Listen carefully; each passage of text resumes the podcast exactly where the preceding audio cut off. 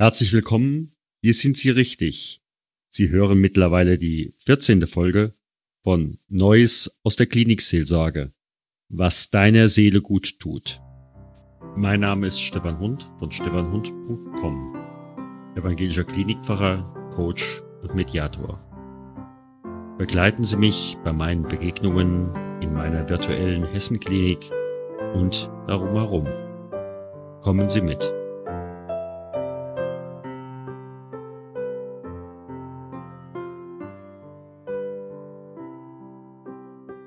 Liebe Hörerinnen und liebe Hörer, in unserer Reihe Sterben und Tod habe ich heute einen neuen Gast, mein Kollege Dr. Raimund Wirth. Er ist Pfarrer in Darmstadt in der Paulusgemeinde und ich freue mich einfach riesig, dass das geklappt hat. Ich freue mich auch. Die Paulusgemeinde, ich habe neulich bei euch einen Gottesdienst gehalten. Das war wieder eine schöne Erfahrung, mal wieder hier an die Pauluskirche zu kommen. Schön, dass du jetzt bei mir im Podcast bist. Gerne. Stichwort aus evangelischer Sicht, was heißt Sterben und Tod? Aber bevor wir an das ganz schwere Thema kommen, wer bist du? Ja, mein Name ist Raimund Wirth. Ich bin Pfarrer an der Pauluskirche in Darmstadt. Das ist eine Gemeinde mit 3000 Mitgliedern, eine städtisch geprägte Gemeinde.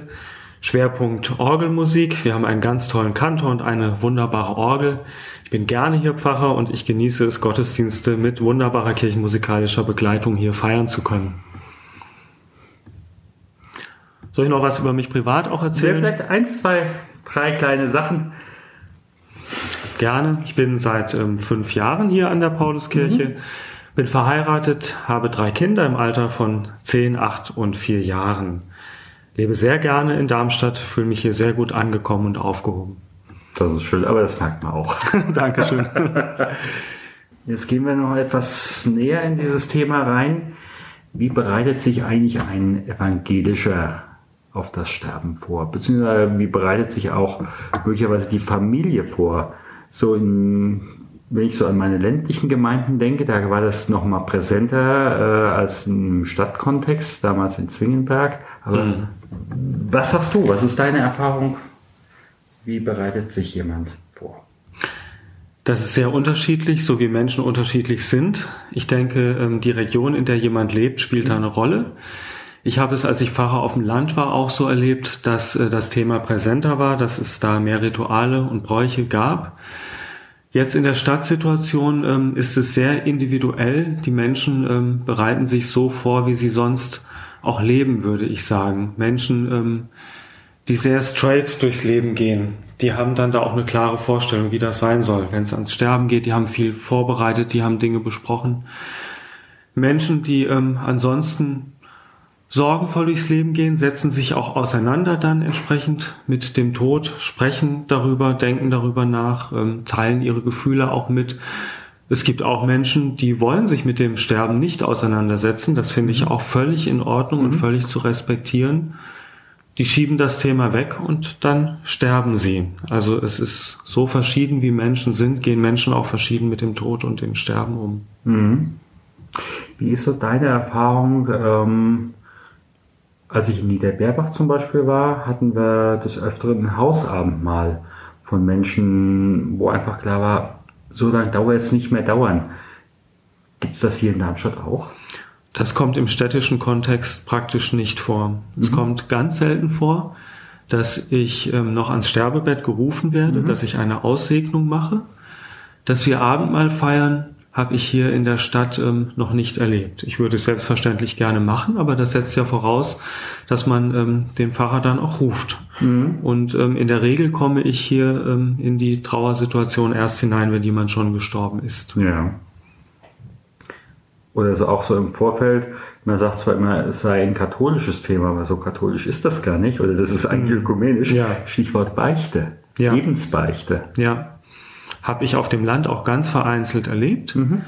Hier in der Stadt habe ich es bis jetzt in meinen fünf Jahren hier in Darmstadt nicht erlebt. Mhm. Okay. Okay. Was von dem würdest du dir vielleicht aber auch wünschen, dass es wieder bekannter würde? Also mir sagte mal jemand zum Thema Aussicherung, das kenne ich gar nicht. Mhm. Ja. Ich finde das immer sehr schöne Situation, wenn ich zur Aussegnung gerufen werde. Das ist eine ganz intensive Situation mit der Familie dann, mit denen, die dann da sind. Es kommen da oft noch Dinge zur Sprache, von denen ich denke, die wären sonst nicht zur Sprache gekommen.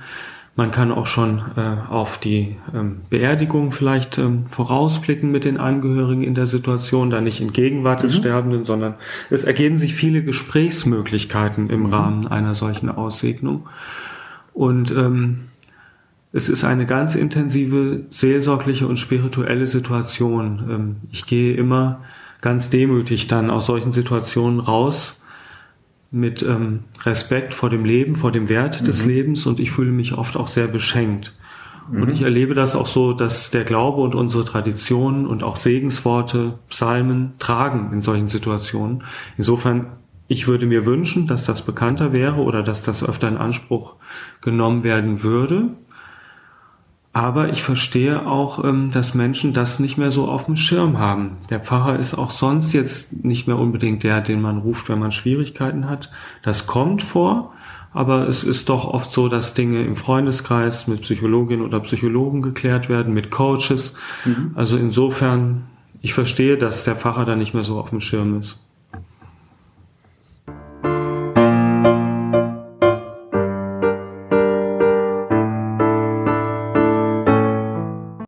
Wir mal einen Schritt weiter. Es ist der Tod eingetreten. Wer will aus evangelischer Sicht nun damit eingebunden? Wer wird gerufen?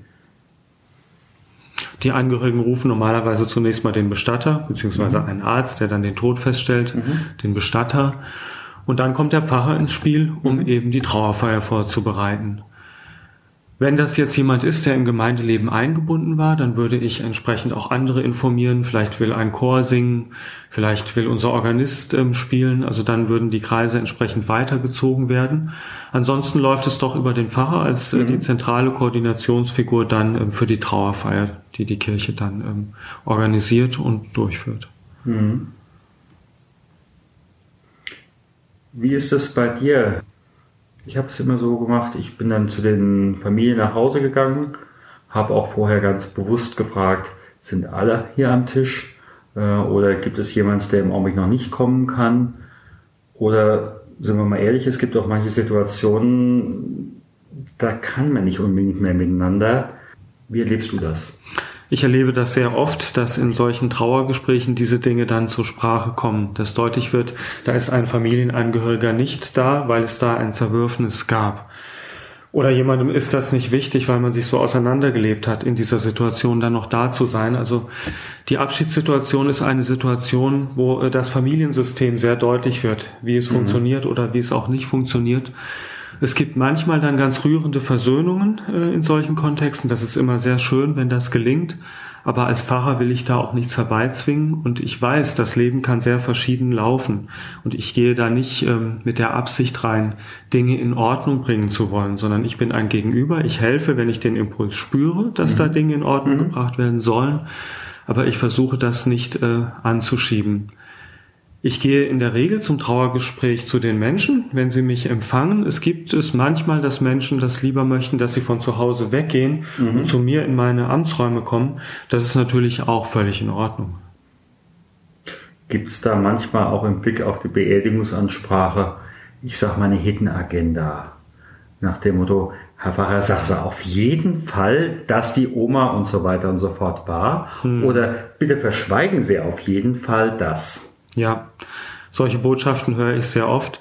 Ich merke manchmal, dass sich ähm, die Menschen auch gut vorbereitet haben dann auf die Trauergespräche und dass mhm. so Dinge, die vorher überlegt worden sind, mir dann gesagt werden und ich sage dann, Sie können hier alles aussprechen, was wir hier aussprechen, kommt nicht auf die Kanzel sondern ich weiß, mhm. was auf die Kanzel gehört und was nicht. Lassen Sie uns doch jetzt mal ehrlich reden. Mhm. Und das ist dann ein Wendepunkt im Gespräch, wo wir dann wirklich die Dinge ansprechen können, wie sie waren. Ja. Und dann können wir auch nochmal darüber sprechen, wie gestalten wir denn jetzt die Trauerfeier angesichts dieser Situation.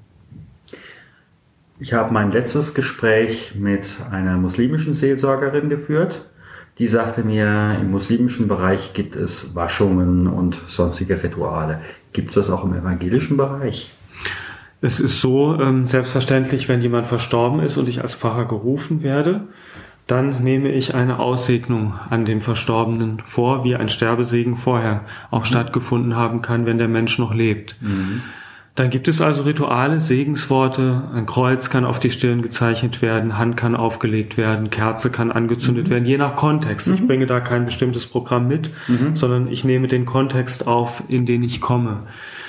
Die Regel ist es leider nicht, äh, dass ich dazu gerufen werde, so dass also diese Rituale, die sein können und die ich als sehr segensreich erlebe, oft nicht äh, stattfinden. Aber es gibt dann natürlich den Abschiedsgottesdienst, der mhm. nach ähm, festen Formen auch gefeiert wird mhm.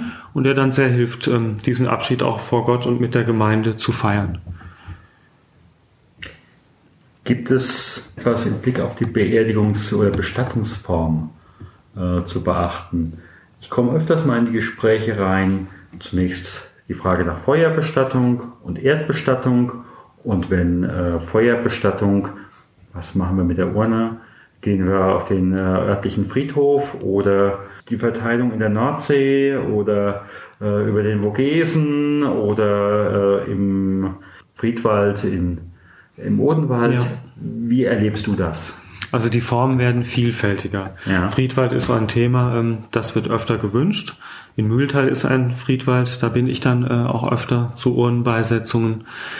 Ich finde es ähm, vom Ritual her schön, wenn wir am Sarg Abschied nehmen können, wenn die Einäscherung erst später stattfindet, weil der Mensch dann noch auf eine andere Weise präsent ist. Mhm. Aber selbstverständlich feiere ich auch Urnentrauerfeiern, mhm. sehr liebevoll. Wenn das so ist, dass eine Urnentrauerfeier gewünscht ist und wir am Sarg in der Trauerhalle Abschied nehmen, dann gibt es eben noch einmal die Begleitung der Urne zum Grab, wo auch immer das ist. Ansonsten gibt es das eine Ritual, den einen Gottesdienst bei einer Erdbestattung oder wenn eben die Urne schon bereitsteht mhm. und wir dann mhm. mit der Urne direkt Abschied nehmen. Ja. Wie ist es bei den Bestattungen, die du erlebst? Stichwort Musik. Und das zweite Stichwort, äh, was für manche wichtig ist, jetzt würde ich gerne noch ein Bild vom Opa ja. äh, oder von der Oma oder was auch äh, der mein Gespräch mit dem Herrn Dechert, dem Bestatter, der sagte, äh, manchmal gibt es auch gerne die Enkelin, die fragt, ob ich noch, äh, ob sie noch einen Brief äh, mit in den Sarg hineinlegen kann. Was sind so da deine hm. Erfahrungen? Bilder werden tatsächlich inzwischen oft aufgestellt. Ich frage auch im Beerdigungsgespräch ähm, immer danach, aber nicht äh, nach dem Motto, da muss ein Bild stehen, sondern einfach, ob das Interesse da ist oder ob sowas verabredet worden mhm. ist. Das Bild, was dann ausgewählt wird, sagt oft sehr viel über den Menschen, der zu mhm. bestatten ist und auch über die Familiensituation. Welches Bild sucht die Familie aus? Mhm. Also das ist oft ein sehr guter Gesprächsanknüpfungspunkt. Manchmal sagen Menschen aber auch bewusst, wir wollen kein Bild dort haben. Wir wollen uns nicht auf ein bestimmtes Bild fixieren. Wir wollen die Situation bewusst offen halten, dadurch, mhm. dass wir kein Bild aufstellen. Mhm. Das finde ich auch ähm, sehr nachvollziehbar. Die Musikwünsche sind inzwischen sehr vielfältig. Es gibt oft Wünsche von Popularmusik oder klassischer mhm. Musik, die ich auch gerne berücksichtige, weil auch mhm. das immer Anknüpfungspunkte sind für Gespräche, auch für meine Ansprache. Mhm. Was war diesem Menschen wichtig? Welche Sehnsüchte drücken sich dadurch aus, dass ein bestimmter Titel gewünscht wird? Sei es des Verstorbenen, manchmal hat der es auch noch festgelegt, oder sei es der Angehörigen. Briefe in den Sarg, das erlebe ich auch, dass Kinder äh, mhm. eigene Formen finden, um Abschied zu nehmen, mhm. dass noch ein Bild gemalt wird oder ein Brief geschrieben wird. Das finde ich immer wunderbar und das mhm. lässt sich auch immer hervorragend integrieren in die Situation. Mhm.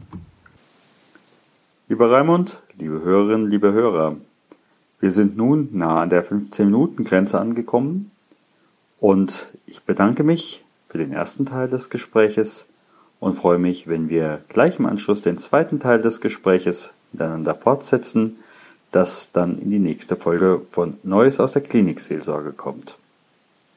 Bis gleich. Bis dahin, wenn Sie die nächste Folge hören, gehen Sie unter dem Segen Gottes in die vor Ihnen liegende Zeit. Gott segne dich und behüte dich. Gott lasse leuchten sein Angesicht über dir und sei dir gnädig. Gott erhebe sein Angesicht auf dich und schenke dir seinen Frieden. Geh hin in Gottes Frieden.